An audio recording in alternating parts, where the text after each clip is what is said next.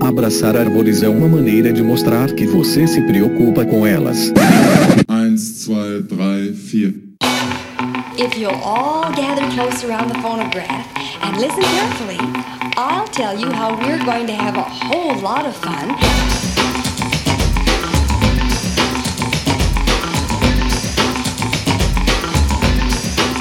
Howdy, aqui é Fernando Lima e este é o Desabraçando Árvores, um bate-papo sem firula sobre ecologia, conservação, a vida, o universo e tudo mais. E eu estou aqui direto de Atibaia, São Paulo, e comigo não está ninguém, só estou eu aqui hoje para apresentar este episódio, um episódio sensacional, um episódio de entrevista. E hoje, pessoal, eu trago a vocês um episódio mais que sensacional com uma das heroínas da conservação no Brasil, a grande pesquisadora Cecília Quieruf. E ela que possui graduação em Ciências Biológicas pela Universidade Federal de Minas Gerais, a UFMG, mestrado em Ecologia, Conservação e Manejo de Vida Silvestre pela Universidade Federal de Minas Gerais e PhD em Biologia pela University of Cambridge, England.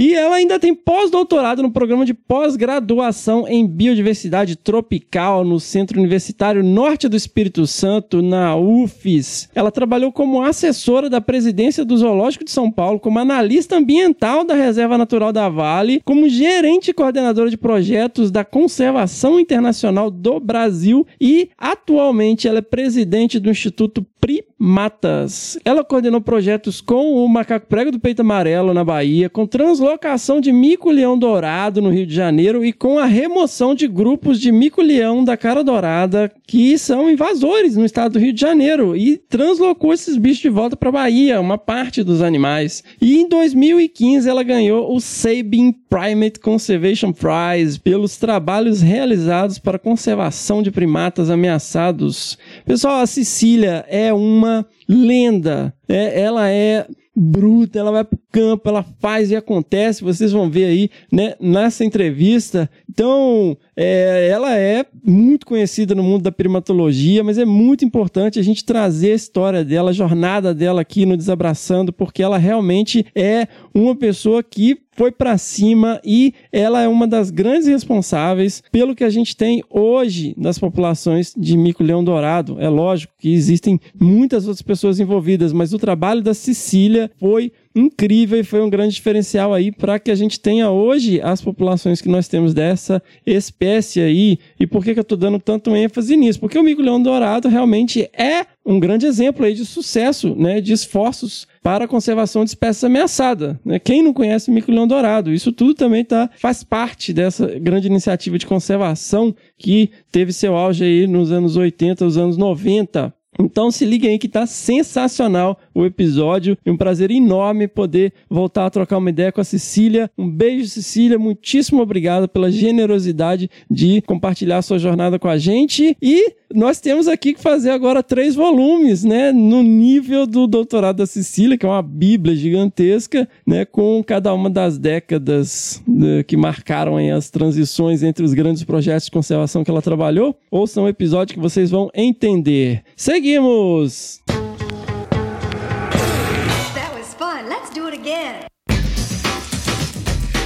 Pessoal, eu gostaria de convidá-los, convidar a todos e todas para conhecerem as nossas redes sociais lá no Instagram, arroba Desabrace, no Twitter, o arroba Desabrace, e no Facebook, a nossa página Desabraçando Árvores Podcast. Nós trocamos sempre ideias lá com a nossa audiência, com os ouvintes, com os nossos amigos. Se liguem lá, também temos um canal no Telegram. Entra lá, né, no seu agregador de podcast favorito, seja ele qual for e de preferência Spotify.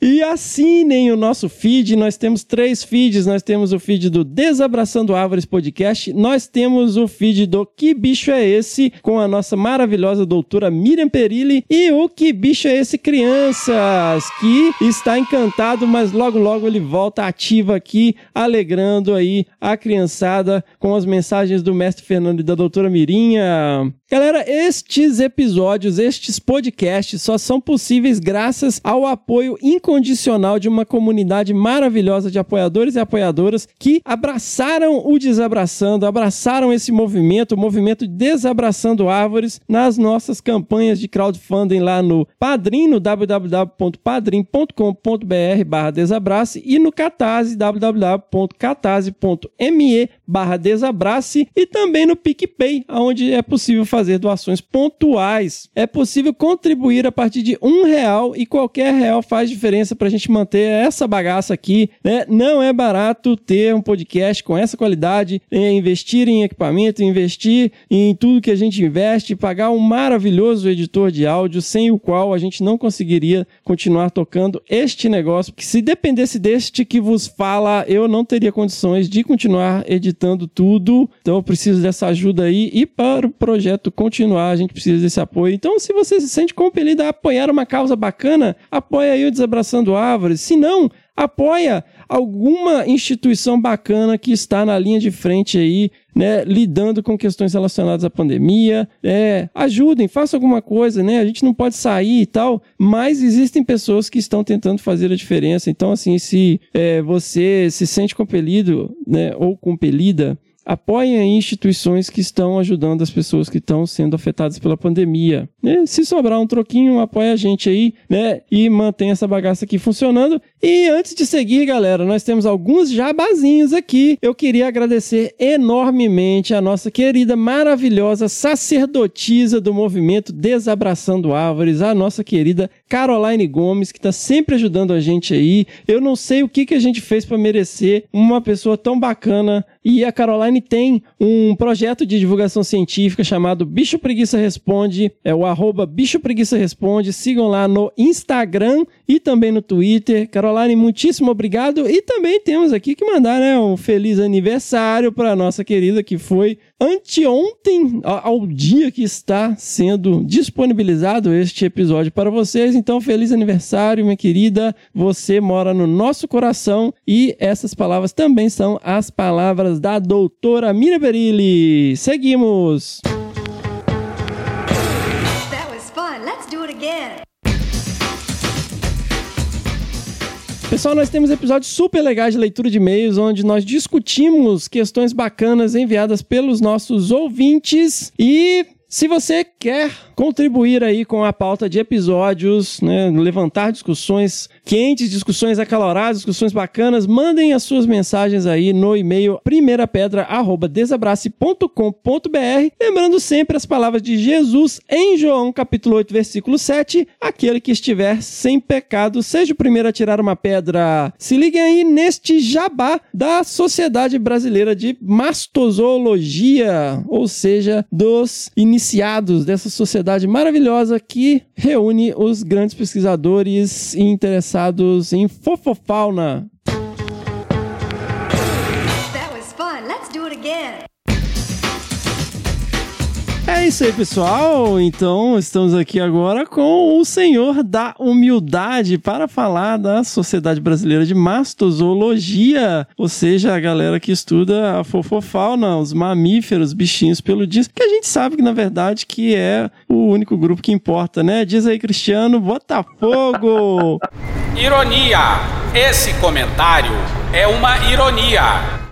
Muito bem-vindo de volta, Marcelo. E aí, gente, tudo bem? Prazer estar aqui de volta, falar um pouquinho da nossa Sociedade Brasileira de Mastozoologia, que eu faço parte como terceiro secretário. A sociedade, o nosso presidente, o Alexandre Persequilho, falou num outro episódio sobre ela, mas é uma sociedade científica, então criada em 1985, durante o Congresso de Zoologia, que é uma sociedade voltada para o estudo e conservação de mamíferos, é, voltada para profissionais, cientistas e cidadãos. Então, a gente visa com ela fortalecer as pesquisas com mamíferos no Brasil, também para divulgação científica, sendo que a sociedade também age é, junto a, ao governo federal e outras esferas públicas, afetando políticas públicas, participando em processos na elaboração de lista de espécies ameaçadas junto ao ICMBio, outros processos de licenciamento em cartas é, abertas junto ao Fórum das Sociedades de Zoologia também, ou seja,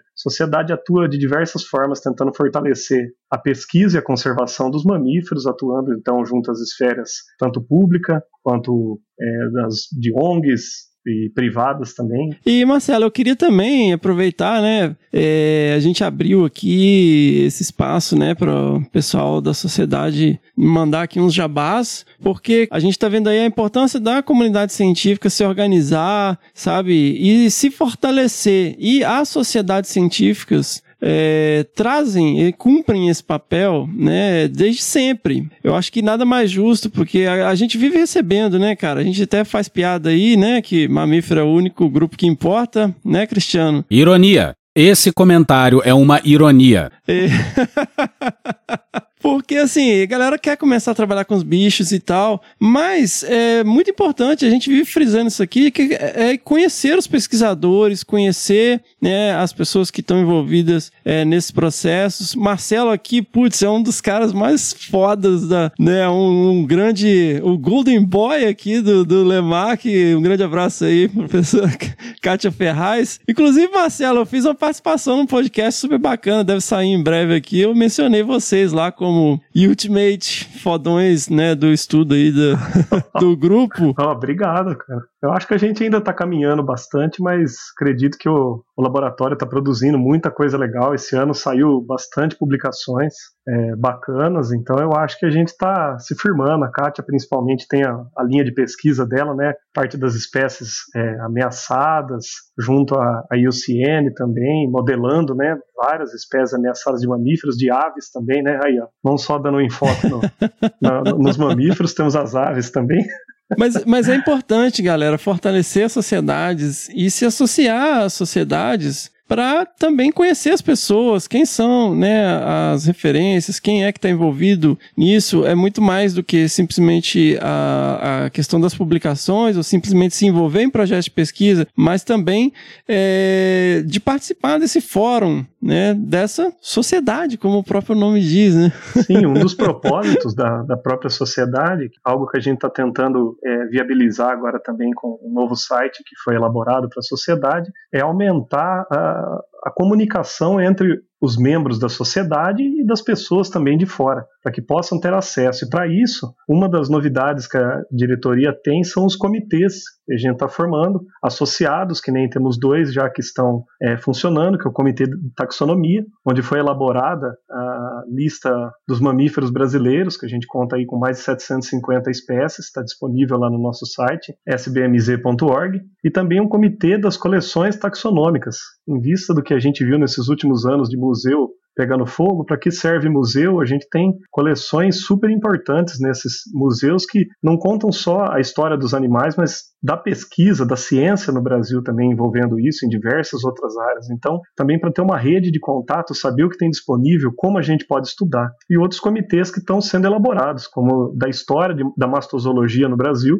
e também um comitê de diversidade e divulgação científica que também está em vias de ser é, elaborado. Quer dizer, partiu, algum deles partiram da gente, mas também os associados podem sugerir a criação desses comitês e eles mesmos, não tendo necessidade da gente ficar, é, da diretoria, eu digo, né, ficar coordenando, o próprio associado pode propor e coordenar, contanto que execute né, essa, esse comitê e o propósito que ele vai ser elaborado. Sensacional!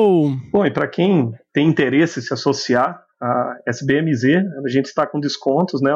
Associação promocional até abril. Temos algumas vantagens para os associados, né? Temos a área do associado, onde é garantido acesso aos boletins da sociedade do ano corrente, no caso 2021, só os associados têm acesso livre a eles. É, também os livros que já foram editados pela sociedade estão disponíveis lá em PDF também na área do associado. E a gente também está organizando uma newsletter é, da sociedade, onde a gente apresenta as novidades da, que a diretoria vem desenvolvendo, dos comitês, disponibilizamos é, eventos que vão acontecer relacionados à mastozoologia, divulgamos os artigos publicados pelos associados também e grants que estão disponíveis aí nacionais e internacionais. E uma última atualização, nós teríamos, em teoria, né, o nosso Congresso Brasileiro de Mastozoologia esse ano, mas devido a toda a questão da pandemia, foi postergado para 2022. Um dos organizadores é o nosso amigo Hugo Fernandes, então provavelmente vai ser em Fortaleza no ano que vem, mas em vista de nós não termos o CBMZ, nós vamos ter um evento online que vai acontecer no fim de agosto, com palestras, mesas redondas e mini cursos.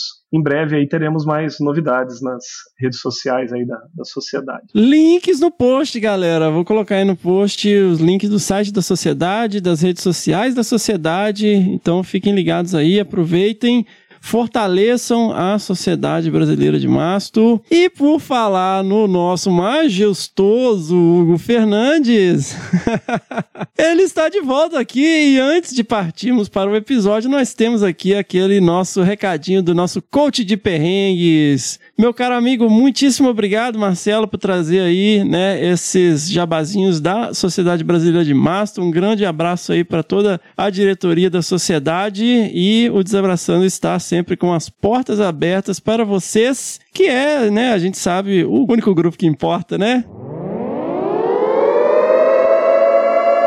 Alerta de ironia. Atenção, isto é uma ironia. O Fernando está sendo irônico. Atenção, isto é uma ironia.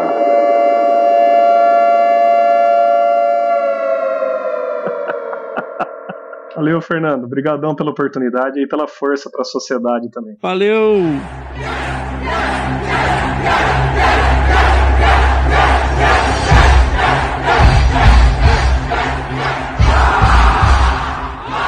Aí, pessoal. Vamos então para o nosso quadro, nosso coach de perrengues aqui com uma lição maravilhosa para vossas mercês, o nosso querido Hugo Fernandes. Bem-vindo de volta, meu caro. Fala, meu querido Fernando. Olha, quero dizer o seguinte, antes de mais nada, meu olá a todas e todos, e cadê a minha vinheta? Ih, cara, então. Véi, tá muito corrido, bicho. Eu até falei com, com o senhor aí, mas, mas não tá virando, hein? Fica pra próxima, fica pra próxima. Vai dar certo, vai dar certo. Hoje o perrengue é sobre algo muito comum na nossa profissão, os profissionais de campo, que é sobre carros 4x4. Olha aí! Contar um perrengue que aconteceu comigo e com várias outras pessoas. Estava eu, acordei às três horas da manhã, tinha ido dormir à meia-noite, mais ou menos. Três e meia, tudo pronto, pego o carro. Isso eu estava no Pará. E estou ali dirigindo com meu amigo Guilherme Zamarian, também biólogo, profissional de campo consultor ambiental. Quando deu mais ou menos umas 5 da tarde, a gente chega no ponto. Então, olha aí, vocês já estão vendo um elemento importante: acordar muito cedo e dirigir muito tempo. E dormir pouco. E dormir pouco, né, para chegar no, no campo. Eis que saímos de uma estrada uh, de asfalto e entramos numa estrada de terra, dessas bem, bem em bom estado, aquelas estradinhas de terra realmente uhum. em bom estado, né? Aquelas que você, com qualquer carro, consegue fazer. Você que está com seu HB20 branco 2015 completão, consegue tranquilamente fazer essa, essas estradas de terra. Fui andando, sabia onde era o ponto. Estou aqui e eis que o carro começa a patinar na estrada do nada. Do nada o carro começa a patinar e ele vai tranquilamente, mas quando eu falo tranquilamente, é tranquilamente mesmo, patinando pela à esquerda até que ele cai e tomba, descansa no leito de um rio. Eu fiz oh. o carro dormir, Fernando. Só que dormindo junto com o carro, estava Guilherme Zamarian, que caiu em cima de mim. Então eu tinha um carro dormindo na argila de um rio amazônico, um ser humano de 90 quilos em cima de mim e a água entrando no carro. Muito bom. Excelente. Eis que eu olho para o Zamarian e falo: Zamarian, está lindo esse momento romântico, você aqui colado em cima de mim, não, na borda de um rio amazônico. Mas eu acho que seria muito interessante se a gente saísse do carro. Saímos do carro e agora como é que eu aviso? Eu estou a duas horas do meu ponto, que eu caí com este negócio. E eu, a sorte é que o barqueiro já estava esperando a gente num determinado ponto, mandou um rádio para uma outra equipe que estava perto, e essa equipe veio e veio o que estava acontecendo e nos achou lá dormindo em, em berço esplêndido junto com o carro. Eis um ponto importante aí. Nenhum arranhão, nem, nem eu, nem Guilherme Zamarian, e nem o carro, Fernando. Olha aí. Eu consegui descansar o carro na argila, não sofreu nenhum arranhão, só tive que pagar o lava-jato. Parabéns. Foi sensacional. Mas, vamos lá, o que, que deveria ter sido feito? Eu deveria ter entrado na estrada de terra traçado. Você, você saiu do asfalto, entrou na estradinha de terra, trace o seu carro. O que aconteceu? Ainda estava de noite, uhum. estava bem de noite. Um igarapé, pelo dinamismo ali da bacia amazônica, o igarapé passou por cima da estradinha de terra e a gente não sabia, a gente não Uhum. viu. Quando a gente entra destraçado, a estrada de terra vira barro. E aí o carro patina. Se eu estivesse em alta velocidade, eu teria capotado, sem dúvida. Caramba. Ele veio patinando, patinando e dormiu. Eu deveria ter entrado traçado. E aí a gente entra num ponto muito importante. Geralmente, o profissional de campo, quando ele vai fazer uma consultoria ou mesmo até um, um trabalho da universidade, o carro que consegue dar conta de tudo é um 4x4. Sim. Só que a pessoa tem uma carteira B e às vezes não tem experiência com 4x4. Eu já tinha e confiei no que eu não deveria. Eu deveria ter entrado traçado. Mas tem pessoas que não sabem a situação onde traçar o carro. Não sabe usar o high, não sabe usar o low, Exato. usa o high na estrada de terra, entra no asfalto traçado, e eu já vi gente, olha aí outro perrengue, que quebrou a caixa de marcha de uma Maroc porque entrou no asfalto traçado, e aí você não sente muito nesses carros mais novos que tá traçado, você sente ele meio preso, mas você Uhum, não sabe uhum. bem o que é. Quando você vai ver o carro tá traçado e você acaba com o carro e não tem o que fazer. É um prejuízo É. de PT mesmo. Você não, você tem que comprar outro carro dependendo do, do, do prejuízo que você gerou. Então, é muito importante saber desatolar. Quem é que sabe desatolar carro aí? Vocês já Olha fizeram aí. um curso? Ah, Hugo, eu não tenho curso, eu não tenho caminhonete, eu não tenho amigo que tem caminhonete. YouTube, pessoal. Só o que tem é vídeo no YouTube mostrando como desatolar o carro, em que momento você traça, em que momento você não traça, quais são os, ah, os cuidados que você tem que ter com a caminhonete, que são diferentes eh, dos cuidados que você tem que ter com o carro. Tem caminhonetes que têm um giro muito maior, então Sim. você precisa ter uma habilidade também com essa questão do giro. O, o ângulo de visão é completamente diferente Uhum. a forma como você anda numa estrada. Você está correndo, por exemplo, você precisa, por algum, não corra, mas por algum motivo, você precisou acelerar um pouco mais. Você sabe, por exemplo, que a sua, a sua caçamba, sua carroceria, sem peso, ela deixa o seu carro extremamente instável? Tem sítio que o pessoal põe em saco de terra Exato. poder estabilizar a, a caçamba da caminhonete, né, cara? Exatamente. Você tem que, é o que a gente chama de chumbar, né? Uhum. chumbar a traseira da caminhonete para ela não sair de lado. Então, tudo isso exige experiência teórica, claro. Então, é bom você saber disso antes de você encostar no carro. E também prática. E mesmo assim, para você ver, eu fui piloto de rally de moto, não fui de carro, mas fui piloto de rally de moto. E ainda assim, a gente comete falhas. Então, é sempre importante estar atualizado. Puder fazer um curso de pilotagem off-road, faça isso, que é importante. Inclusive, pode ser um diferencial para sua profissão. E cuidado nas estradas sempre. Pode crer. Eu trabalhei durante muito tempo com uma maravilhosa Toyota Bandeirantes, um cabrito, né, que você monta em cima dele. E vai embora. Ah, precisa subir um coqueiro. Ela sobe, tranquilamente. Sobe, sobe. E era o que o, o- o meu brother falava. Falou, ó, se ela não sai sozinha, você larga lá e vai buscar um trator, porque não tem nada mais que tira. Né?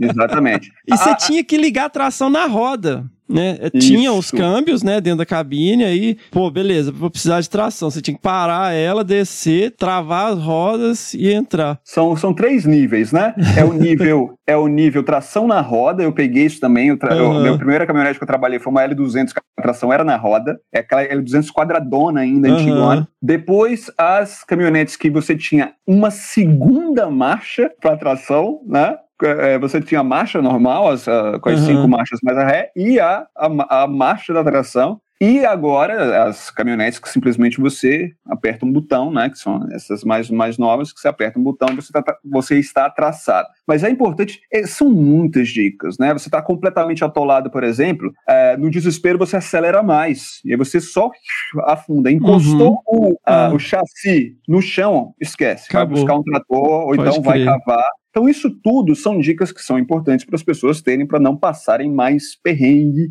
em campo. Diquinha aqui do coração, uma muito simples, muito simples. Se você for passar por um local alagado, não passe a marcha dentro d'água, pessoal.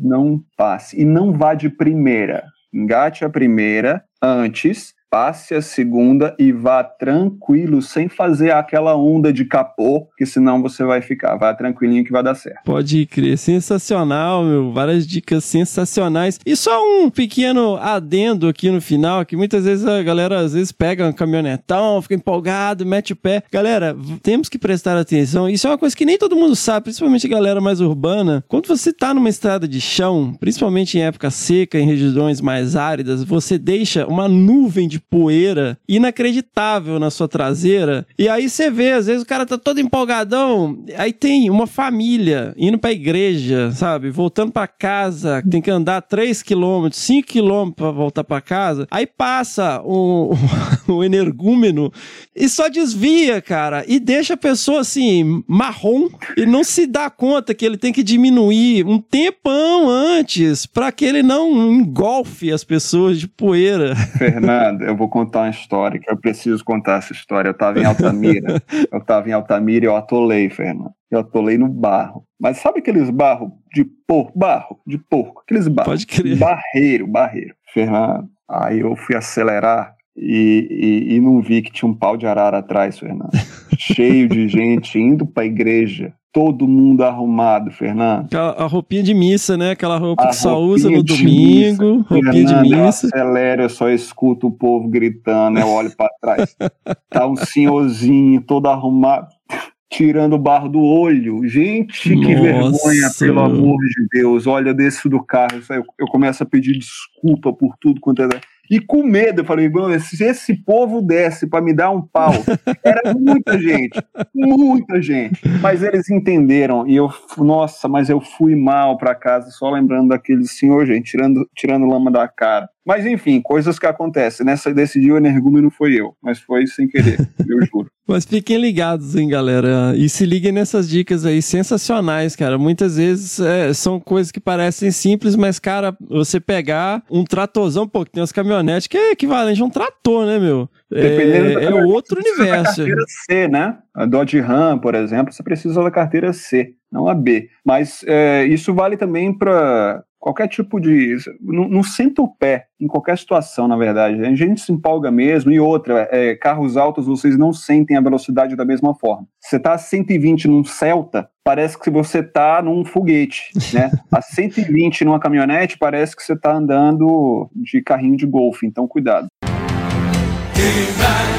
Na história de hoje aprendemos uma lição importante. Sensacional! E esse foi a dica deste episódio do coach de perrengues, Hugo Fernandes. Quem quiser aí, mentoria, né, no particular, é, vamos mandar aqui o, o Pix, né, no, no link do Exatamente. episódio. A promoção, viu? É, a- é, o episódio passado estava 30 mil, agora é 28. 28 mil é mentoria básica, né? Mais uma vez, coisas que fazem com que você transcenda profissionalmente. Financeiramente, não. Mas com certeza a física quântica explica né, as vantagens que você tem em ser mentorado pelo coach de perrengue. Sensacional! Valeu, Gão!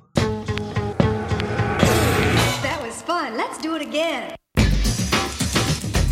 É isso aí, pessoal! E chegamos então no momento que estávamos todos esperando. Eu estou aqui com a maravilhosa Cecília Queru, finalmente. Depois de algumas semanas aí, a gente conversando. Eu te deixei um pouco no vácuo, né, Cecília? Mas aqui estamos. Muito bem-vinda, Cecília, ao nosso podcast. Muito obrigado né, por se dispor a estar aqui com a gente e compartilhar a sua jornada. Eu que agradeço, Fernanda. É um prazer estar aqui e eu vi, né, todo o rol de heróis e realmente me senti bem honrada pelo convite e contar a minha história. Tem várias partes engraçadas, né, e assim que as pessoas nunca imaginariam, né. E realmente é um prazer estar aqui. Que na verdade essa é a grande razão de eu ter criado esse projeto, né, Cecília? Porque agora eu tenho a desculpa pra procurar as pessoas que eu admiro, que eu, que eu sempre quis conhecer a jornada, a história, e eu posso perguntar, né? E aí, me conte então. É, como tudo começou, né? Aquela história, como tudo começou. Eu, inclusive, eu vi o podcast do, do Russ Mittermeier, uma coisa muito interessante, ele falou que se inspirou no Tarzan. Eu também, eu era, adorava o Tarzan quando eu era criança. Só que é, eu cresci num meio muito machista, então eu não podia ser o Tarzan, né? Eu tinha que ser a Jane, mas eu achava aquilo um absurdo. Então eu era o Tarzan versão feminina e eu brincava de boneca sendo o Tarzan versão feminina, não queria nem saber. Então, assim, sempre gostei de, de aventuras, sempre gostei né, de expedições. Eu fazia um quintal da minha casa, assim, né, eu, eu, enterrava uma bacia, era o lago no meio da África, né? Nossa. Imagina, na selva. Então, assim, sempre, sempre tive essa atração muito grande pelo, pelas florestas, principalmente. Isso aonde, Cecília? Em Belo Horizonte. Eu, eu cresci em Belo Horizonte e fiz minha graduação em Biologia em Belo Horizonte e o mestrado também em Belo Horizonte. Olha, porque quem é de Belo Horizonte é difícil sair, né? Tem... Não, olha, para mim foi muito fácil, viu? Porque, assim, quando, antes de terminar a graduação, eu lembro que o Gustavo Fonseca, me convidou por um para fazer estágio com pequenos mamíferos. Não, eu não pensei duas vezes. Fui embora. E, e, era um estágio muito doido. Eu era muito nova, eu devia ter vinte e poucos anos. E ele me entregou a Kombi do projeto e falou: se vira, sabe? Tipo assim, eu tinha que ir para Rio Casca dirigindo, tinha que ir para Caratinga dirigindo. E fui na boa. Então, assim, é, eu, eu essa história de que mineiro é muito. É, isso, é, isso é lenda. Será, Você encontra Cecília? mineiro no mundo inteiro. Exato. É, isso é verdade, é. porque a gente tá fadado a dominar o mundo, né? Mas... É. Não é nem que a gente queira, né? Ô, Cecília, Ai. como é que foi, assim, nessa época em Belo Horizonte, quando você era mais jovem, voltando um pouco antes de entrar pra graduação, é, você tinha essa questão, né, de querer ser uma versão feminina do Tarzan, mas você acampava? Qual que era a sua conexão aí? Você ia lá pro, pra Serra do Cipó, pro curral ali? Ah, eu acampava, eu gostava de viajar. Eu lembro que eu ganhei um Fusquinha, mas um Fusquinha é um caco de Fusquinha. então não dava para ir muito longe, não, porque senão, né, eu ficava com certeza no meio do caminho. Mas Ouro Preto direto e, Hum. nossa, sempre gostei de acampar. Um dos meus companheiros de acampamento, inclusive, era meu pai, né? Então, assim, a gente se divertia muito. Mas meu pai não gostava da parte muito do mato, não. Eu já era mais do mato e ele era mais urbano. Então, ele gostava de camping mesmo, né? Então, mas foi, né? E, e, aquela coisa assim, eu gostava de arqueologia, eu adorava, achava lindo, né? As múmias, as expedições para procurar múmias. Então, assim, meu negócio era, era a viagem, a expedição, uhum. a, toda a aventura que aquilo né, tinha por trás, aquela atração que eu tinha pela aventura, né? Da profissão. Então, falei, uhum. vou fazer biologia. É. E, e, aí, nessa época, Cecília, era foi, é, tranquila, assim? Você, ah, vou fazer biologia, vou lá para o FM Olha, eu era, ah, para te falar a verdade, eu era malandra demais da conta. Eu era. e para mim foi uma surpresa quando eu passei. Na época tinha vestibular, né? E já não era tão fácil entrar na universidade. Para mim foi uma surpresa, porque assim as minhas matérias prediletas eram exatamente química e biologia. Então que e naquela época tinha vestibular e tinham provas específicas. Então realmente eu me dei bem por causa da química e da biologia, porque se fosse depender de matemática ou qualquer coisa de exatas, eu não tinha entrado, viu? Não tinha. Meus irmãos todos são de exatas, minha irmã é arquiteta, meu irmão é engenheiro, né? E eu nunca, nunca fui muito boa de cálculo, não. Então, foi a minha sorte, que eu era muito boa em química, exato. Olha aí. E logo que Pois é. você entrou, assim, você já começou a participar de projetos, Cecília? Você mencionou aí o Gustavo. Logo que eu entrei, eu fui trabalhar com, quer dizer, trabalhar, era tinha um clube de observadores de aves e que era, inclusive, foi criado pela Marinês Ferola, né? Já até faleceu. Fiz parte do COA, Minas Gerais, cheguei a ser até presidente do COA e eu adorava. Então, todo final de semana a gente saía para fazer observação de aves. E isso também, né, esse contato com o mato foi muito bom. Então a gente organizava cursos, a gente e, e era para leigos, né? Não era para pesquisador, não é para biólogo. Então tinha que ser toda aquela parte de nome vulgar, nome científico. Tinha, a gente tinha que fazer cursos bem voltados para as pessoas mais leigas. E foi uma experiência fantástica. Aí, né, um dia eu passando em frente o DA lá da UFMG, tinha um anúncio assim: procura-se biólogo é, estudante para fazer estágio com mastozoologia. Eu falei, isso deve ser brincadeira, né? Porque deve ser bem concorrido, né? Imagina, quem não quer estudar mastozoologia na UFMG, Conselho Vale, Gustavo Fonseca e tal. Aí eu falei, ah, vou tentar. Não, e pior que eu ranquei o papel Aí mostrei pro Gustavo, falei, eu quero esse estágio. Ele falou assim, tudo bem você querer esse estágio, mas você não pode ser a única concorrente. Vai lá e prega esse papel de novo. foi muito engraçado aquilo. E ele foi, riu muito de mim. Eu falei, tudo bem, eu prego de novo. Aí eu preguei o papel e fiquei vigiando. Meio que assim, será que vai aparecer mais alguém? Tal, não sei o quê. Foi engraçado. Aí no dia seguinte voltei lá, falei, olha, não apareceu mais ninguém. Aí ele falou, tá bom, o estágio é seu, né? Uhum. E foi muito engraçado. E aí, primeira pergunta, porque antes desse estágio, eles estavam querendo um estágio para trabalhar com índio, tá? Aí eu me ofereci, eles falaram assim, ah, não, mas você é mulher, índio não trabalha com mulher. Falei, poxa, Tá bom. Aí, quando o Gustavo falou, não, tudo bem, o estágio é seu, eu perguntei, tem problema eu ser mulher? Gente, você conhece o Gustavo Fonseca? Para quem conhece o Gustavo Fonseca, essa pergunta foi divertidíssima, né? Ele falou, para mim não, para você tem. A cara dele. A cara dele, exato. Aí começou o estágio que era com pequenos mamíferos em Caratinga e Rio Casca. Era captura, marcação com anilha e recaptura. Então, todo mês eu viajava 10 dias por mês com a Kombi caindo aos pedaços. A Kombi era tão, tão horrorosa, tão assim estragada que eu fui levei a Kombi para alinhar. O cara falou: "Não, essa Kombi não tem alinhamento não, ela é torta assim, porque é o pneu dela que já a roda que já está empenada, né? Olha que horror. Ela tinha viajava. folga no volante também? Folga, era férias aquilo, então, né? Então, gente, que eu fico assim, uma vez eu peguei a Kombi, parecia aqueles filmes dos anos 40 que o pessoal fica é. balançando o volante assim.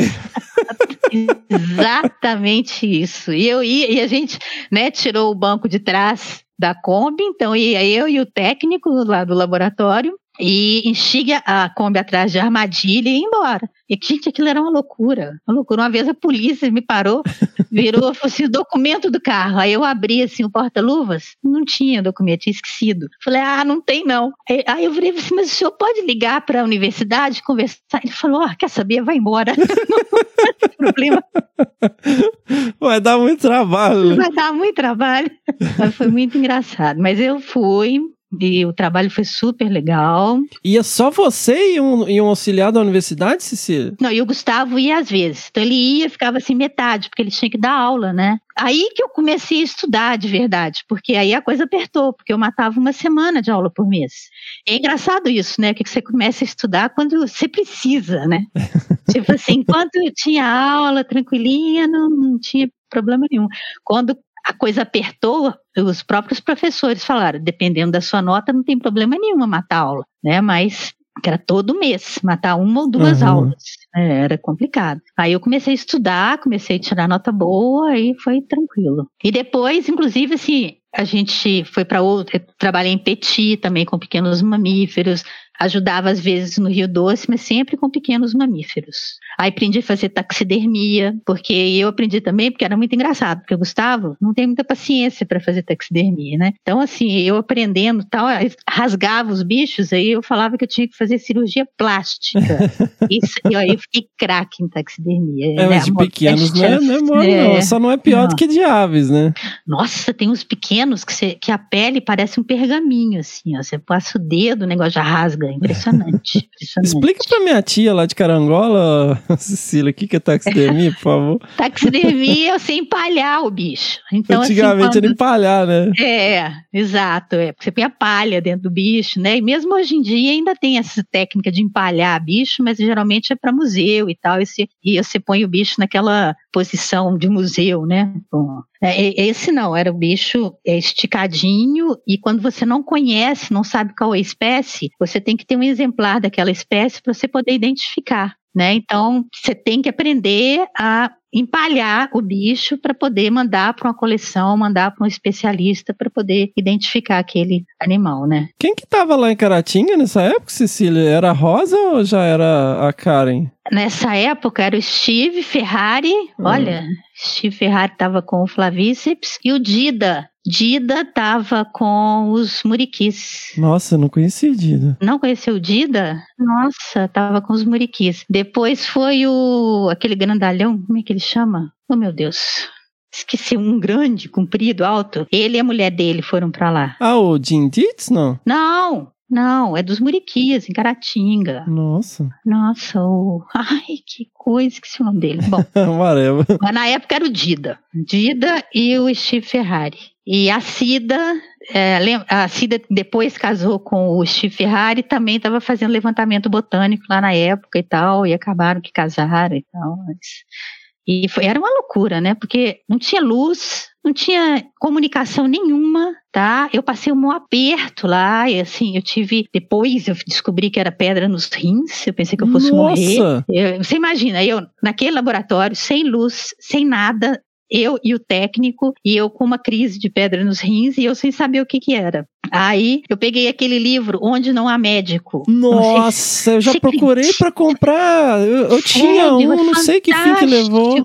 fantástico, Fantástico. E é tipo uma chave, né? Dicotômica assim. Se você tem isso, vai para isso. Se você, aí você consegue se diagnosticar. E isso foi muito legal, porque deu lá inflamação renal ou pedra nos rins. E falava o que, que eu podia tomar numa situação dessa, né? No meio do mato. Porque o livro é exatamente para esse tipo de situação. Sim. E era de pirona, novalgina, elixir paregórico, que nem vende mais, que é a base de, de ópio. E eu tinha tudo. E aí eu, poxa, eu tomei aquela overdose de remédio para dor e o negócio parou. Aí continuei a viagem, continuei as capturas. Olha que loucura. Aí em Belo Horizonte, que eu fui no médico e descobri que apareceu no raio-x lá uma pedra nos meus rins. Tava lá. Nossa, que doideira. E eu pensei que eu fosse morrer aquele dia. Mas foi loucura pra você ver. Caratinga tem história.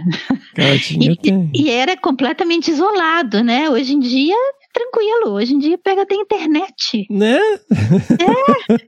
Impressionante. E a galera reclama também, né? Ah, eu não como carne. Ah, o banheiro é muito pequeno. O espelho do banheiro é pequeno. É mesmo? Ainda tem aquele banheiro, porque antigamente tinha um banheiro que tinha uma abertura em cima, né? E a gente aprendeu que para ir no banheiro tinha que ligar o rádio, porque o banheiro dava para cozinha. Ainda é assim? Ah, tem muitos não. anos Tem, que eu não vou lá. Putz, tem muitos anos que eu não vou lá. Então você imagina, o banheiro dava para cozinha e tinha uma abertura na porta em cima. Então você tinha que ir no banheiro e ligar o rádio, porque senão Pra cantar também, né? é cantar, é. Ai, gente, Ai. Cecília. E aí, Cecília, você ficou a sua graduação inteira nessa onda aí? Ou o estágio era de Fiquei. quanto tempo? Foi, eu comecei o estágio em 85. Imagina, eu entrei em 82, comecei o estágio em 85 e formei em 88. Olha aí. É, foram três anos de pequenos mamíferos. Aí eu terminei. Você vê, eu fiz uma das primeiras consultorias, porque exatamente como eu entendi de pequenos mamíferos, uma das primeiras consultorias que apareceu, me convidaram para fazer a parte de pequenos mamíferos. Foi super legal, né? Nunca tinha ganhado dinheiro para trabalhar, foi a primeira vez. Novidade. Bem legal, é. Aí eu formei e na época o Jody Stallings, não sei, não sei se você conheceu, Não. ele foi convidado para fazer um projeto em Poço das Antas com pequenos mamíferos. E ele me convidou para trabalhar com ele. Só que a condição é que eu tinha que morar lá. Ah, nem pensei, falei, vamos embora, vamos morar em Poço das Antas. Aí foi morar em Poço das Antas. Inclusive, a gente tinha ido lá antes para fazer um reconhecimento da área e a gente descobriu que lá tinha um, um, um roedor super ameaçado, raríssimo, que é o Canabateomes amblionix, que é o rato da taquara. Mas tem aqui no quintal de casa. Ah, pois é, em São Paulo, né? Aqui, aí você vai subindo, ele vai, vai Ele, Ele fica vai- espirrando, né, de noite. Menino, O bicho é difícil, viu? É muito legal. Aliás, se tem no quintal de sua casa, você podia fazer umas observações interessantes. Eu tenho né? fotos deles no ninho, lá na Zaré Paulista, no bambu, assim. É mesmo? Ai, que bonitinho, a paixão da minha vida, aquele bicho. Bom, aí tá, né? Aí a gente foi, o Júri foi para Poço das Antas e me convidou para a gente fazer dois projetos. Um com a ecologia de Canabateomes, né, do rato do bambu, e falar, rato bambu, ele, ele só come broto de bambu, ele não come mais nada, e só aquela partezinha mole do bambu, né, ele não come outra coisa. Inclusive, ele tem a, as patas da frente adaptadas para subir no bambu, Uhum. né? Os dedos, tem dois dedos, esses dois dedos centrais aqui mais compridinhos para subir no bambu. E aí, então, era para estudar a ecologia do Canabateomes e é, de pequenos mamíferos de modo geral, em três áreas em diferentes estágios de regeneração. Então, Uhum. seria uma área de cambará, né, que é estágio intermediário, uma área de floresta, inclusive a gente fazia captura no dossel, na, na copa das árvores e no capim. Então, foi bem Uhum. legal o projeto. Aí foi o primeiro desafio, né? Como capturar o Canabateomes? Olha, nunca pensei nisso. Como? É, como capturar o Canabateomes? O bicho só come broto de bambu. Exato. Você acredita, Fernando, que no começo é, eu estava né, acostumada a pegar pequenos mamíferos, com banana, Uhum. abacaxi, o que fosse. Eu fiz assim no bambuzal uma, uma feira, pendurei uma feira, tinha de tudo que você pode imaginar. O bicho não comeu absolutamente nada. Nada. Aí, nossa, mas eu quebrei a cabeça. Eu ficava deitada no bambu, eu via os bichos e não conseguia capturar. E a gente queria colocar rádio exatamente para monitorar. Aí eu falei: quer saber? A gente pode fazer uma ponte entre moitas. Aí a gente, eu e um, dos, dos assistentes de campo lá de Poço das Antas, né? A gente desenvolveu um método de separar as moitas. Então a moita, a- a- a- cada bambu, cada vara daquelas é junto. Formando um entrelaçado. Elas se a gente cruzam, punha, né? cruzam. Então a gente punha uma escada, as moitas ficavam em pé, a gente punha uma ponte entre elas e uma armadilha de duas portas.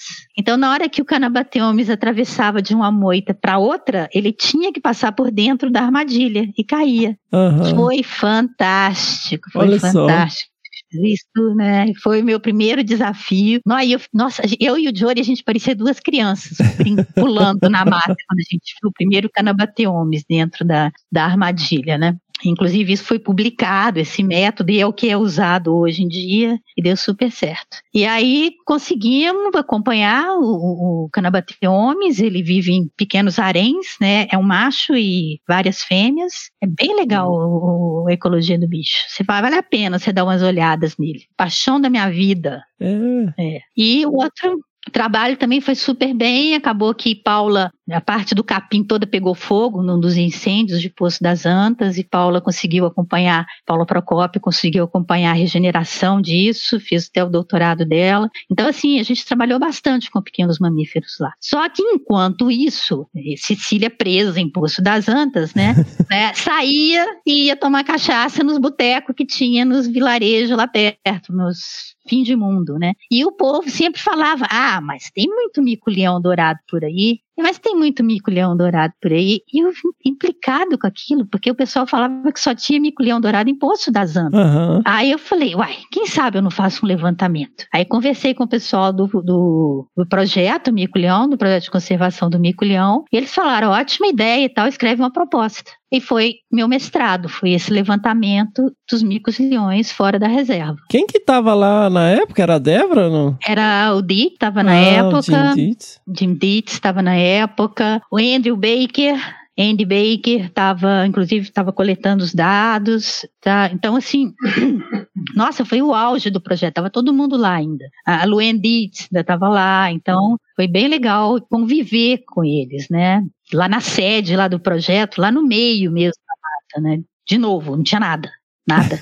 É, a- até, até a luz era no gerador. E, e nossa, quem não conhece, o gerador é um perigo. Eu nunca tive coragem, porque o gerador você roda, roda, roda, roda, né? Aí dá aquele o impulso e ele começa a funcionar e produzir energia. Mas só que se ele voltar e der o que eles chamam de coice, Uhum. pode quebrar até o braço de alguém. Era assim a luz lá. Então vocês imaginam, o- era no meio, no meio da reserva, a casa que a gente morava. E como é, no começo eu trabalhava com pequenos mamíferos, então a gente morava numa casinha separada, que a gente chamava de casa dos morcegos, que era mais isolada ainda, né? Às vezes tinha que atravessar o brejo fundo mesmo para chegar em casa, quando Uhum. chovia muito. Mas foi bem legal. Foi uma época bem, bem interessante. Não tinha comunicação, não tinha telefone.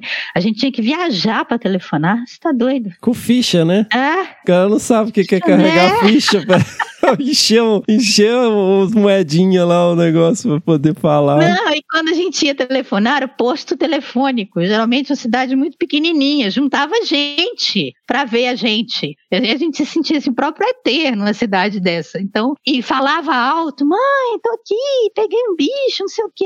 E a cidade inteira ficava sabendo de tudo que acontecia na sua vida, né? Porque- Mas aí eu fiz o levantamento para o meu mestrado e achei, né, populações, achei com a população de, eh, de Poço das Antas, deu uns 560 bichos, mais ou menos.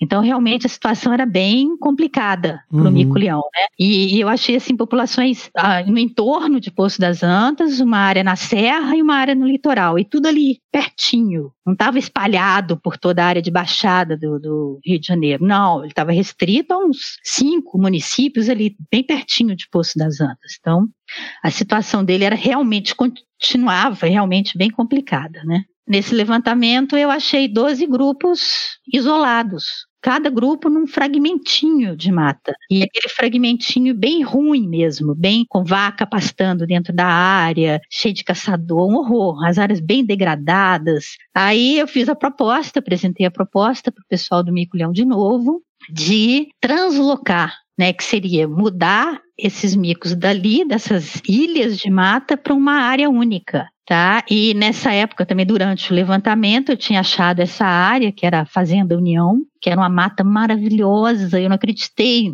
no dia que eu entrei nessa mata para andar, para procurar mico-leão, que fica a 50 quilômetros de Poço das Antas. Não tinha mico-leão, Uhum. mas tinha um registro de pele de museu na área de trás da fazenda. Então, bem atrás da área da, da fazenda tinha um. Então, ali já teve um dia mico-leão dourado, né? Então, ideia era mudar esses 12 grupos para essa área única. Aí foi aquela discussão, aquela polêmica, muda, não muda, mas é muito arriscado. Aí o IBAMA, na época, não queria dar de jeito, né? O IBDF, né? Não queria dar BDF, né?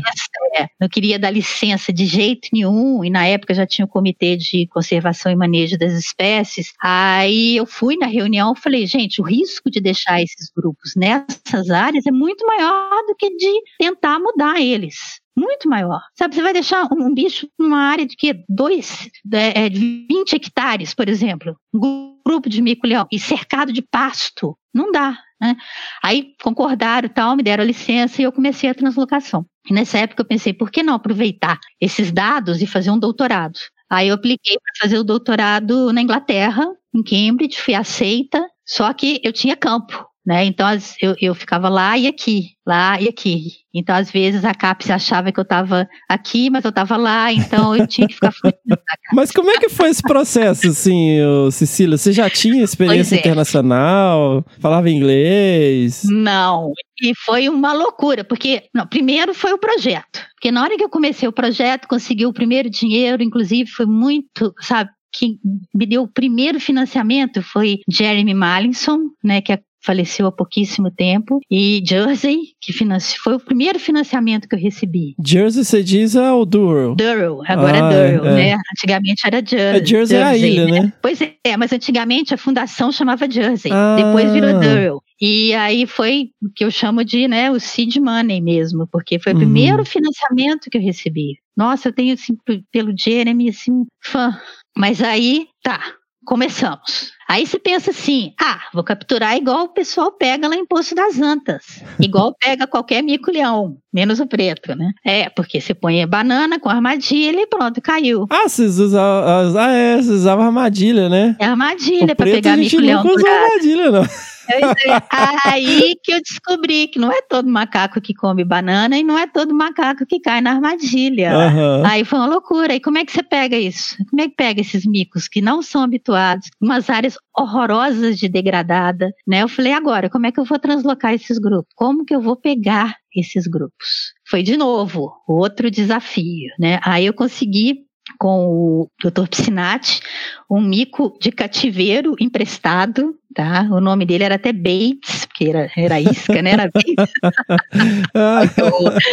e aí eu colocava ele, ele era super bem tratado. Às vezes a gente comprava frutas da época só para ele, então ele era tratado com a pão de ló. Ele era uma gracinha. E a gente colocava ele dentro do viveirinho dele de viagem e em volta montava um tipo um circo mesmo de a rede, tá? Rede de pesca. Então, amarrava o teto todo, isso dentro da mata, Aham. Fernando, isso dentro da floresta, tá? A gente montava o teto e as paredes desse quadrado punha chumbada, chumbo. É uma tarrafa mesmo. É, então, e põe o Bates no meio, tá? Então, na hora que o Bates vinha, que aí soltava o playback, na hora que o grupo via o Bates, vinha, né? Porque eles são super territoriais, Aham. né? Vinha pra cima do Bates. Na hora que entrava um nesse espaço, a gente cortava um fio e esse animal ficava preso ali dentro do quadrado. Aí a gente pegava com luva, né? Ia cercando, pegava com luva, anestesiava rapidinho, aquelas mini anestesia mesmo, só para colocar o rádio, soltava e quando esse mico ia dormir com a família, a gente conseguia pegar ele no oco. Então foi assim que a gente conseguiu pegar é, pelo menos quatro dos seis grupos que a gente conseguiu translocar. Então, Só um adendo, gente- né, Cecília, pra quem não conhece, gente, os micos leões, os quatro, né, uma característica do grupo, igual Cecília falou, eles dormem em ocos de árvore, né, então você perse- segue eles até que eles entrem num oco de árvore. Eu acho legal, Cecília, que quando você começa a trabalhar com os micos, você anda pela floresta, você começa a detectar oco pra todo canto, né?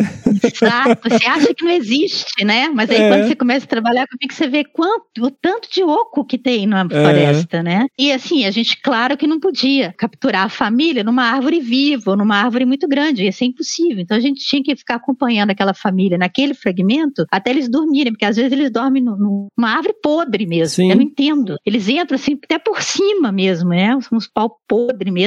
A gente tinha que pegar a família toda ali, né? Ali dentro. Então cobria com arame todo para ficar bem durinho, tirava, cortava a árvore, levava o, o- o- o grupo inteiro para fazenda união. Aí lá tirava eles de dentro do pau e media e tal, colocava rádio, tatuava, etc, etc.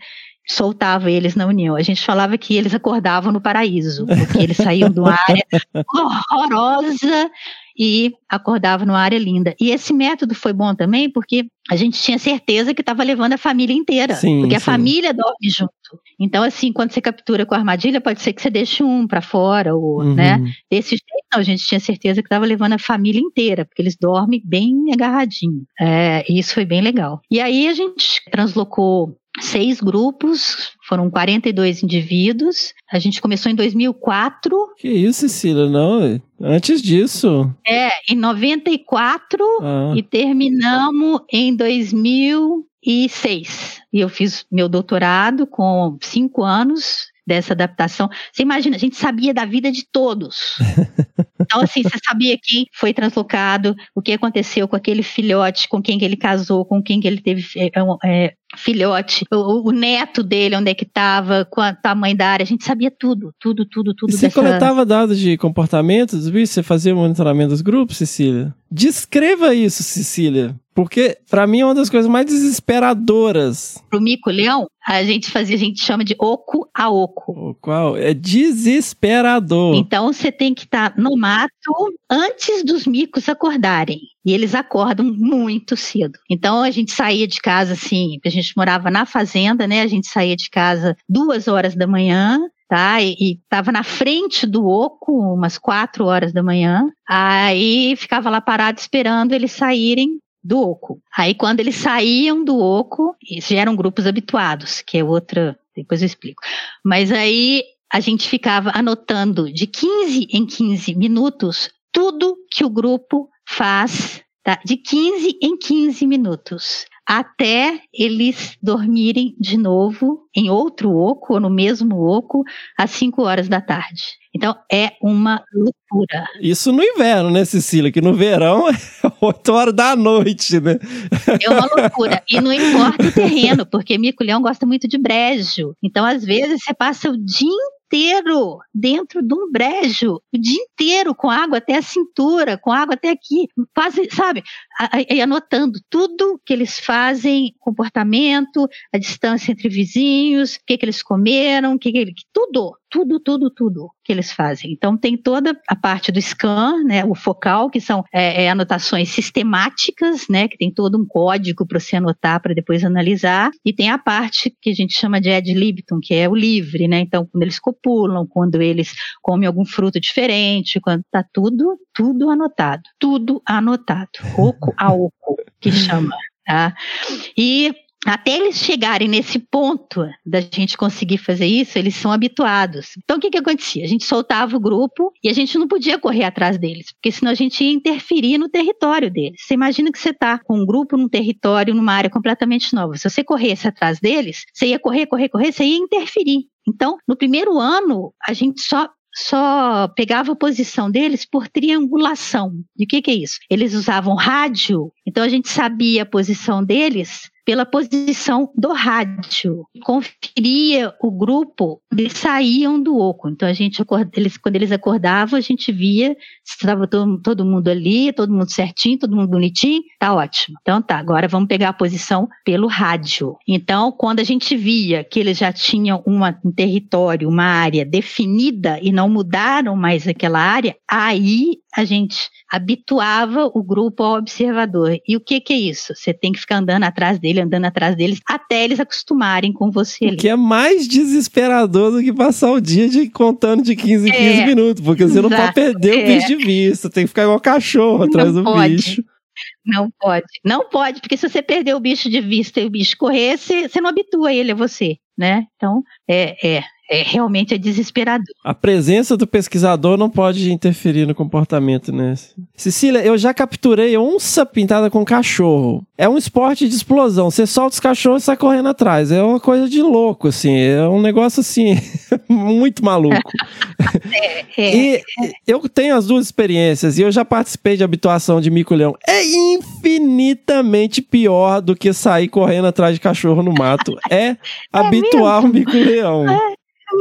Nossa, e eles correm, viu? Eles correm. Correm. Aqueles bichinhos correm. Aí corre, corre, corre, corre corre, corre, até que eles cansam de correr. E você também, no fim, você já tá, né? É, a gente colocava aquelas calças de lona de vaqueiro, porque a calça jeans vai rasgando tudo, assim. A gente colocava ah, uma calça de lona grossa. O, o, porque o projeto tinha um, um convênio com o Smithsonian. Uhum. E o Smithsonian tinha um convênio com o exército americano. Então a gente usava aquelas calças velhas do exército uhum. americano aquilo tem um pano fantástico, fantástico, super resistente. Não, até isso também é engraçado, porque você acha que você está escondido às vezes, né? Você está atrás assim, vendo o mico sair do oco e tal, todo camuflado. Eu, então, para o levantamento, andava camuflada dos pés à cabeça, né? Aí hoje em dia já se sabe que o macho dos micos leões, ele é daltônico.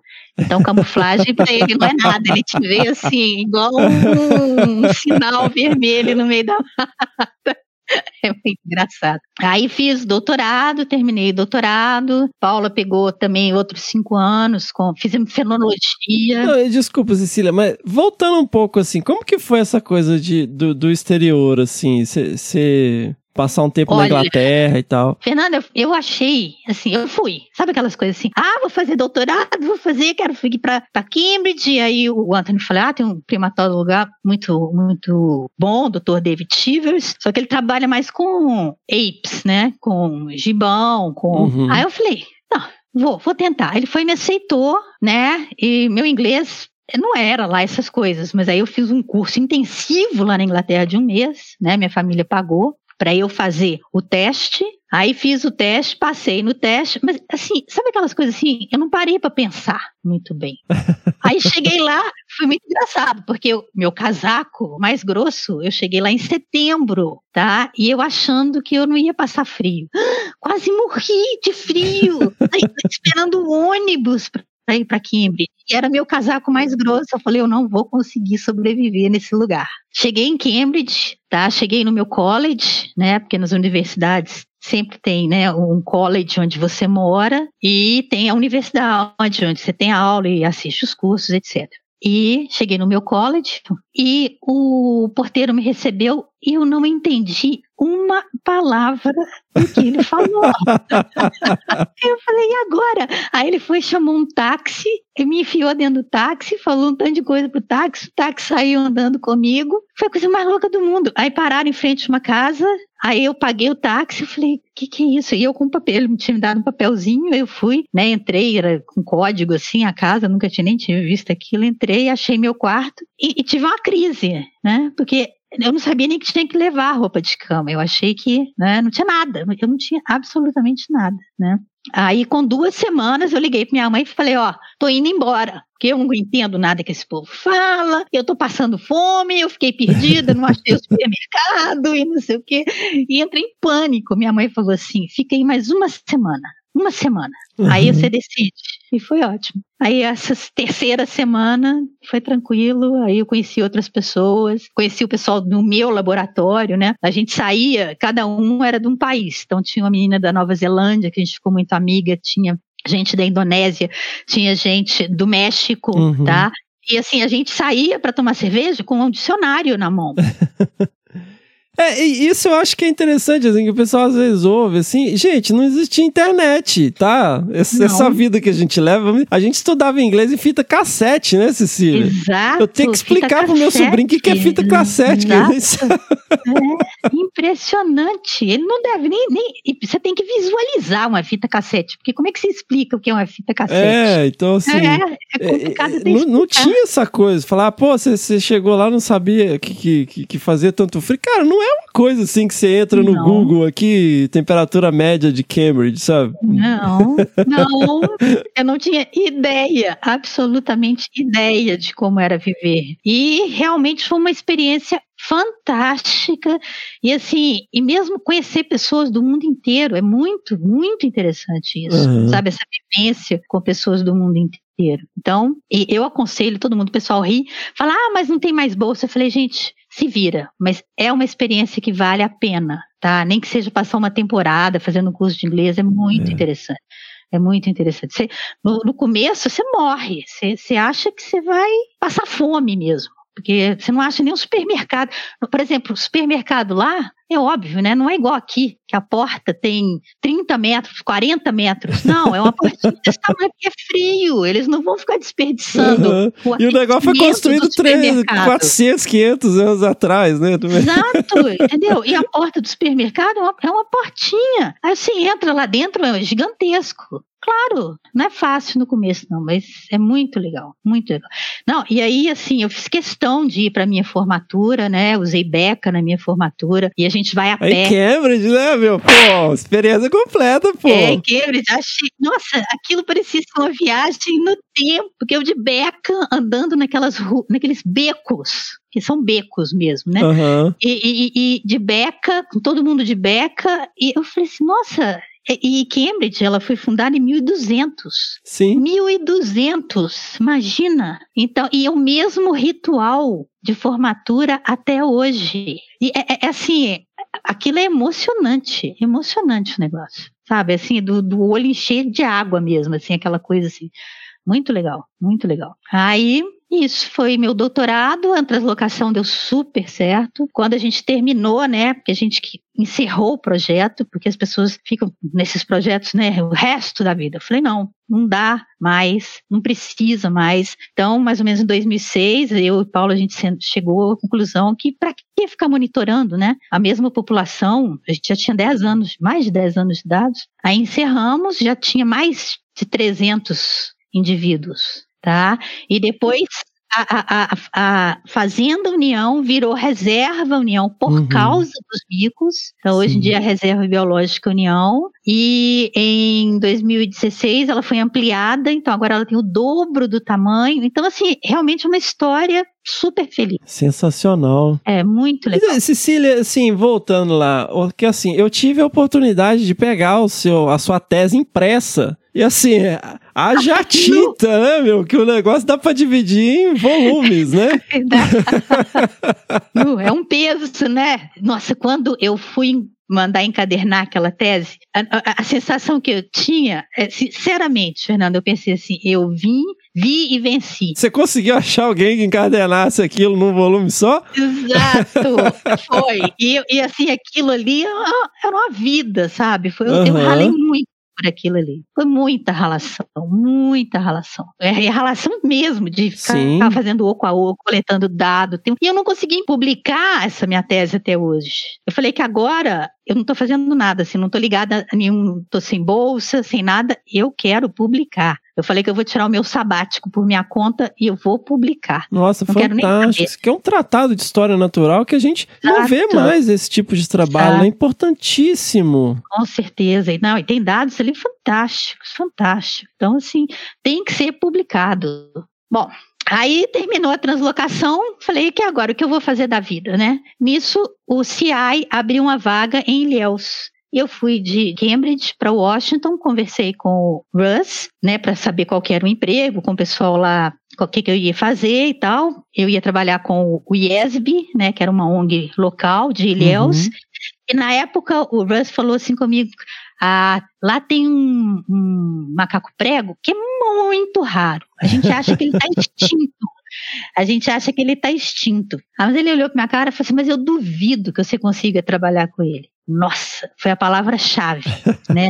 Eu duvido que você consiga trabalhar com ele, foi a palavra-chave, foi a deixa. Eu falei assim: Não duvida de mim, não. Não duvida de mim, não, porque ele falou: Então tá, se você conseguir, né, eu te ajudo fi- eh, financeiramente e tal, não sei o quê. Fui embora para Ilhéus. Que é o Então, Xantosternos? trabalhava- Era o- era os sapágios xantosternos, né?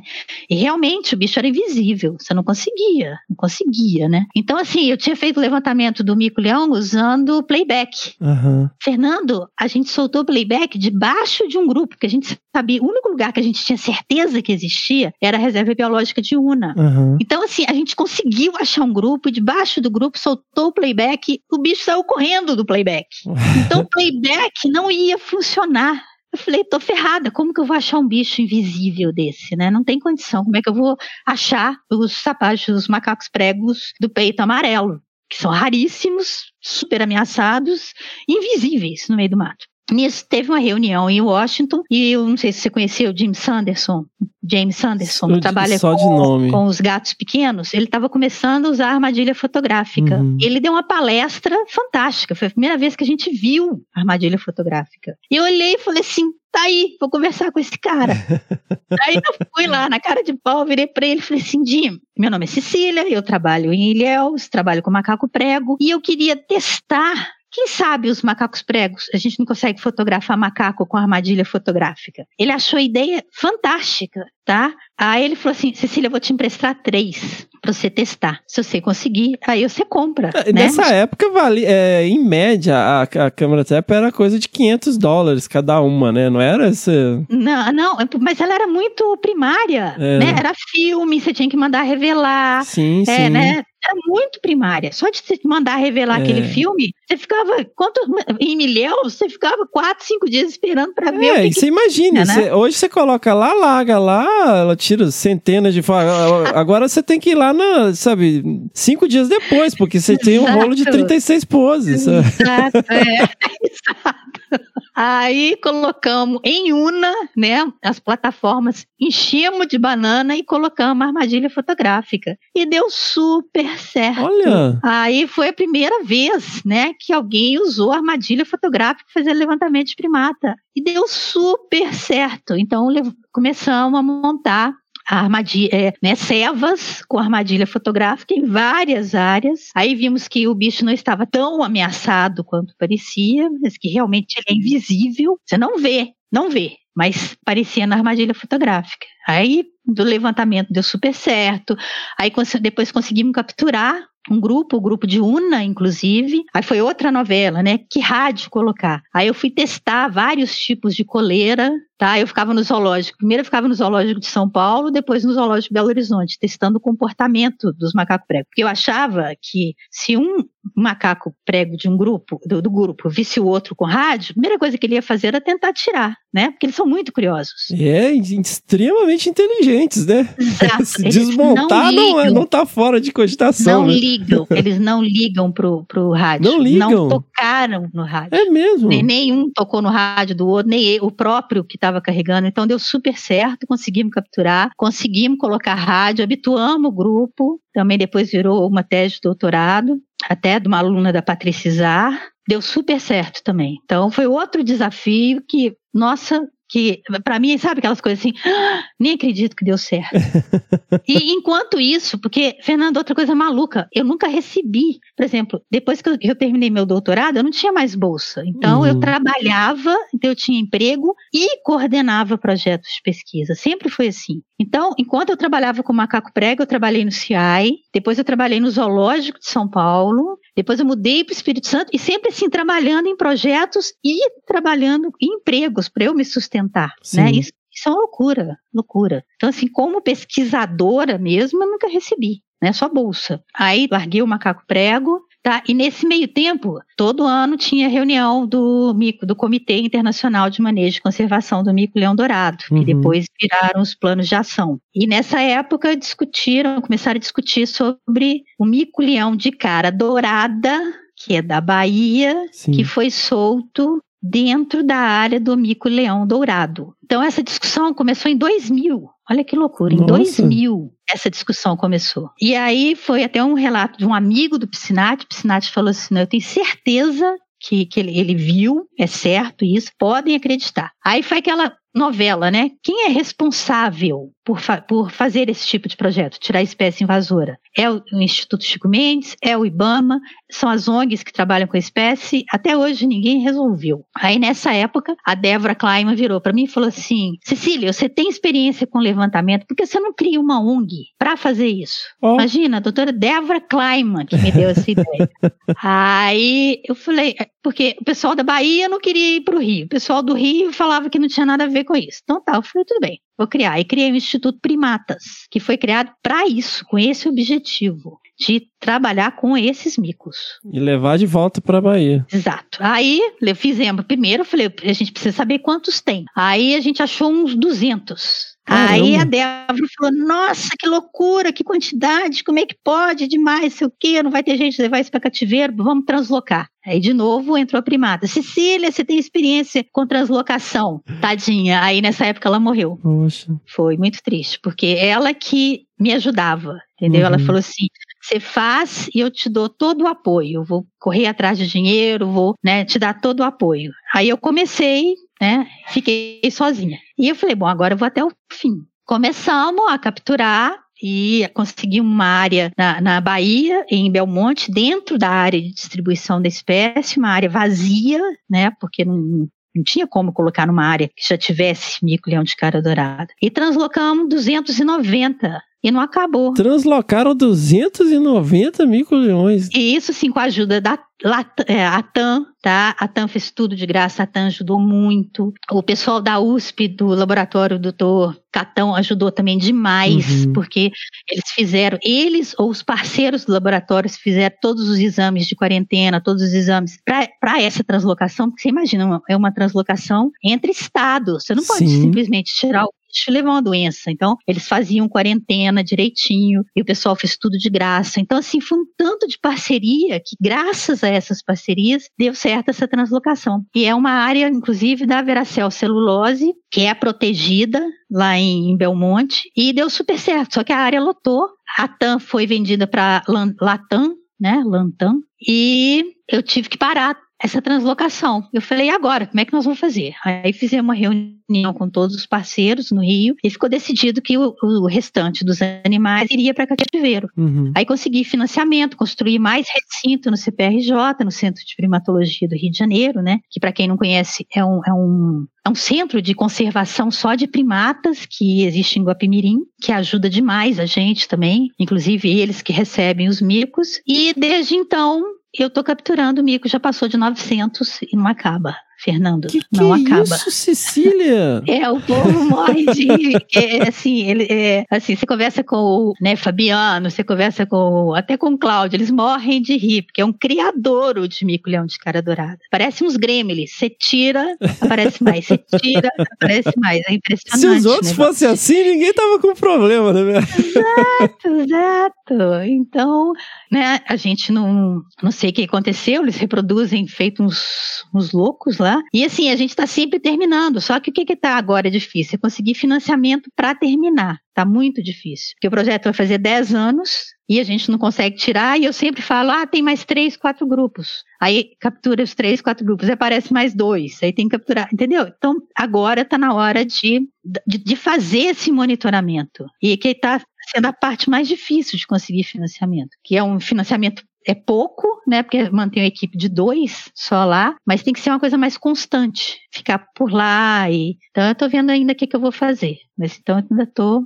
vendo e não acaba. Então tem, vai fazer 10 anos, né? Que a gente está nesse projeto de tirar esse mico-leão de cara dourada invasor de Niterói. E Gente. o problema maior é que ele não pode encontrar com dourado, porque eles hibridam. Hibridam. Híbridos férteis, né, Cecília? E são híbridos férteis. Que é o maior problema. Né? Exato. Aí esse é um problemão, né? Como é que. Imagina. Se, se, se... Não, e o pior é isso, você fazendo o, a modelagem dessa população, se a gente não tivesse tirado, hoje em dia já estaria igual os Calitrix, completamente fora de controle. Então, ainda tem uma esperança de tirar os últimos, ter dois, três grupinhos aqui e ali e acabou. Então, e é isso. E é a minha vida. Isso tem sido o, o seu trabalho nos últimos anos, Cecília? Você está envolvida em outros. É, nesses últimos anos eu trabalhei na Vale, uhum. fiz um pós-doc com genética desses micos, mas não deu muito certo. Aí eu acabei fazendo uma parceria com, com a UFSCA, com o pessoal de lá, com a Patrícia Freitas, depois desse pós-doc que eu fiz na UFES, eu estava trabalhando no Instituto Nacional da Mata Atlântica e agora eu falei que eu vou dar um tempo e vou publicar. Saí de tudo, estava ficando.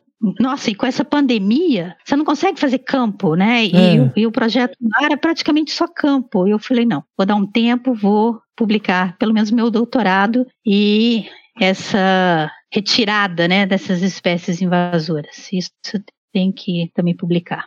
Isso é uma outra loucura, né? Sem fim. Você já pensou em escrever um livro, Cecília?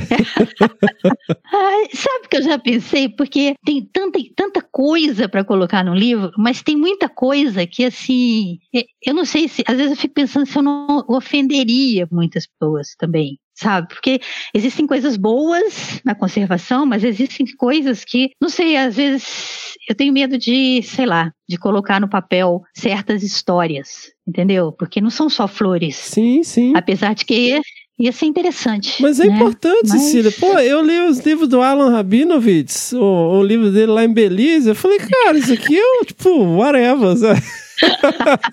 Isso aqui qualquer pesquisador passou. Tudo bem, que eu, né, tem todo um contexto de época e tal. Eu falei, poxa, né, não desmerecendo de forma alguma, pelo amor de Deus, a gente tem que falar isso, né? Depois a gente recebe e-mail pro xingando a gente, mas tô desmerecendo de forma alguma. Eu só acho que assim, o, o, o seu trabalho, é, ele é uma coisa que tinha que estar, tá, assim, à disposição. Eu digo para o pessoal mais jovem também, porque hoje tem uma coisa assim que não pode pôr a mão no bicho, que ele. É. Nossa, meu Deus! E, cara, só existe. As populações de mico-leão dourado que existem hoje, elas só existem por causa desse trabalho incrível, desse manejo ousado, desse manejo. É, eu não quero usar a palavra agressivo, mas foi um, um, manejo intenso, né? Que permitiu que, que esses bichos se restabilizassem. Cara, é, é, é uma história assim inacreditável. Ô, ô Fernando, e, e, e assim, eu posso falar com certeza que todo essa, esse manejo, essa manipulação dos bichos, essa coragem que eu tive, foi feito com todo o cuidado. Eu tenho uma apresentação que eu falo muito de, de, como fazer um projeto de pesquisa. E uma coisa que você não pode permitir é errar. Você não pode se permitir errar num projeto de pesquisa, sabe? Porque um erro no projeto de pesquisa pode significar a morte de um indivíduo, ou pode, você está entendendo? De jeito nenhum. Isso não é aceitável. As pessoas falam, ah, mas errar é humano. Você, quando você vai fazer um, manejo desse, vai, você vai fazer uma translocação, você tem que pensar em tudo. Absolutamente tudo. Até a madeira da caixa, a porta da caixa que você vai transportar o bicho, até o, se tem um arame solto dentro da armadilha. Uhum. Você tem que Uhum. pensar em tudo, sabe? Com certeza. É todo o cuidado possível. Entendeu? Então, assim, eu, eu confio que eu nunca perdi bicho em captura, nunca. Eu olha que eu já capturei, né? Acho que já passou de milhares, né? De, de animais, né? Captura, recaptura e troca de rádio e tal. Nunca, nunca tive problema. Então, mas sempre pensando, todos, assim, o pessoal fala que é por isso, a Débora falava isso, ela falava assim, é impressionante como você, num trabalho de campo, você consegue ver tudo em volta, assim, todos os detalhes. Por isso que ela me convenceu a, a, a fazer essa translocação para Bahia, porque realmente foi outra dureza, viu? Foi loucura. Nossa, loucura. loucura. Mas tudo bem. Não, 900 e o lugar... animais, Cecília? Nossa, eu não consigo nem conceber. É, mas a gente translocou uns 300 só. Uhum. O resto tá em cativeiro, tá em. A, a gente agora tá mandando para zoológicos. Então, mas o único lugar que eles não podem ficar é em Niterói. Então, tem que tirar. Tem que tirar. Pois é, é isso. Eu tô tentando. sou, sou temosa. sou temosa. Sensacional. Então, mas, Cecília, pense, o, o canto do Dodô, eu tô citando um exemplo, porque Durrell, né, os caras é. faziam isso, pegam um bicho lá com 300 animais e segura a onda das populações, né? Porque Exato. isso tem que ter, tem que estar. Tá... Tem o livro da Débora, né? Que, que fala um pouco, né? O livro dos micos, né? Mas, mas tinha que ter um livro, Cecília. É, vou, vou, pensar. Eu sinto muito falta disso, Fernando, que nem a, a gente estava até conversando. Mais ação, tá? Eu acho que, infelizmente, chegou um momento que a gente tem que agir mais e planejar menos. Está entendendo? Porque senão vai, por exemplo, para esses híbridos, para né, espécies invasoras, o tempo está correndo, é o uhum. tic-tac mesmo, o tempo está correndo. Tá? Enquanto a gente está aqui falando, eles estão lá reproduzindo, estão hibridando, estão, sabe, a coisa é rápida. Uhum. Então, assim, a gente tem que mais, ser mais rápido, mais ágil que eles. Então, é, eu sinto falta, que eu acho que as pessoas têm que ter mais, agir mais, tem que ter mais ação, tem que ter mais coragem. É, eu, eu, assim, infelizmente, eu, hoje em dia, você precisa de ver o morro que os meninos sobem lá em Niterói para fazer captura. Você não acredita? É um morro que eu olho assim para cima e falo, ah, eu, eu, eu espero vocês aqui. Quando vocês capturarem, eu chego lá, porque é impressionante. Eu não tenho mais idade para essas coisas, não. Você é louco. Nossa Senhora, é pedra pura aquilo ali. Ave Maria. Então, Mas pelo menos você tá. Você ainda achou uma equipe que faz isso, hein, Cecília? Porque, é, então... nossa, é, atualmente eu tô com um biólogo, que é o Thiago, que ele é muito bom. Thiago Ferreira da Silva, ele é muito bom. E ele sempre leva um assistente uhum. com ele. Então, um assistente lá de Niterói mesmo, um assistente lá de Guapi, que ele mora em Guapi, e, e ele adora então ele gosta. Então, assim, para ele também é um desafio achar os grupos, pegar os grupos. Então, assim, a gente se diverte, né? Aquela coisa assim, e aí, como é que tá? Não sei o quê. Então, mas só que agora o dinheiro de novo tá acabando e eu lá vai Cecília escrever proposta, escrever proposta, escrever proposta. Então, é o que eu tenho feito atualmente. E é isso, é a minha vida. Mas dá um livro mesmo. Só que vai dar um livro maior que minha tese, né, Fernando? Nossa senhora, não, Cecília. Quantos volumes? Eu falo que minha vida está dividida em 10 anos, porque os 10 primeiros anos foram a translocação, os 10 segundos anos foram a, a, os chantosternos, e agora 10 anos de invasores. Aí já dá para fazer três livros, Cecília. Três já livros, dá... é. ai, Não, mas tem muita história, muita história. É aquelas coisas assim, de sentar no boteco e contar história, porque vai ter história assim lá longe, muita. Sensacional. Poxa, Cecília, eu só posso agradecer enormemente. É lógico que, né, nesse pequeno intervalo aqui, a gente conversando, a gente consegue nem arranhar a superfície do que, que é isso. Cara, um, um dia de captura já rende aqui um. Se a gente for é. descrever exatamente, né? É, é, um negócio assim, muito intenso, sabe? Você dorme pouco. E no início. dorme, no, então, mas no início você vai, né? Você tá jovem e tal. Cara, depois de 15 dias, você tá assim, um lixo, né, meu? e o Canamba de Homens, que eu acompanhava o bicho a noite toda. Eu trabalhava à noite. Aham. Olha, depois de duas, três noites, você quer, você, você fala, eu não quero nem fazer biologia mais, eu quero é, desistir disso. Fica um caco, você tá louco? Não, não. Enfim, mas a gente, assim, não consegue mesmo. Mas, assim, eu, eu agradeço demais, Cecília, você ter essa oportunidade, né? Eu, eu, eu já tenho um tempo que eu queria gravar com você e trazer um pouco, né, dessa sua experiência e desses primórdios, né, de iniciativas tão importantes e pioneiras, né? Quantas vezes você usou a, a- o termo e essa foi a primeira vez que alguém fez? Foi. Eu acho isso muito legal. Porque você pensa assim, gente, hoje em dia é tão comum, hoje em dia o pessoal É. acha assim, né? É, mas a primeira vez que que eu sei. Nossa, é, pessoal, né, de cam- armadilha fotográfica. Nossa, hoje em dia é tão fácil, que nem você falou, mexer com armadilha fotográfica. É. Antigamente, pra você, hoje em dia, inclusive, pra você focar ela na, na- onde você quer, você tira uma foto e vê lá, né, a foto que você tirou. Na hora, né? É. Na hora. E a gente? A gente só ia saber se a armadilha estava apontada para a direção certa quando ia revelar o filme. Exato, Ah, exato. Aquilo era triste, aquilo era triste, né? Mas as Ah. fotos eram boas, né, Cecília? Eram. Eu pego as fotos que a gente tem, cara, das onças, das jaguatirica, eu fico assim, nossa, meu, não tem essas câmeras digital com, com tudo É. preto e branco borrado pra... É. Ah, tem uma foto de um grupo de macaco prego, que essa foi até a capa do, do Neotropical Primates, Ah. que a gente publicou o método, que são nove é, é, sapajos xantosternos em volta, assim, de um cacho de banana. Aham. É fabulosa a foto, é fabulosa. E eles lá, assim, parecendo que eles estavam conversando, sentados, assim, na plataforma, em volta do cara. Nove indivíduos. Muito legal, muito legal. Mas, Fernando, espero que tenha sido interessante.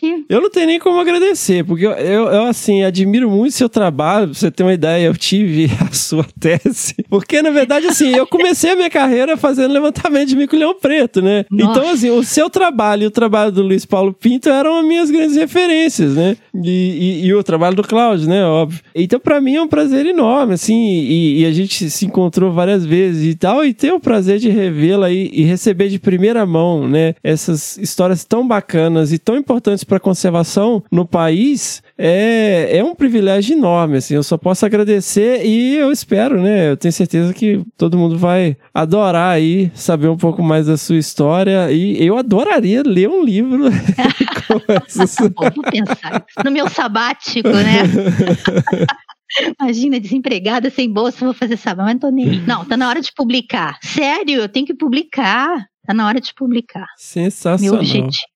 Que bom que você gostou. Muito obrigado, Cecília. Eu que agradeço o convite. Foi assim uma honra compartilhar a minha história. Assim, e, e- e- e fora as histórias que a gente tem que sentar em um boteco mesmo e tomar cerveja e né, os, os causos, né? Contar Os os, causos causos. mesmo. É.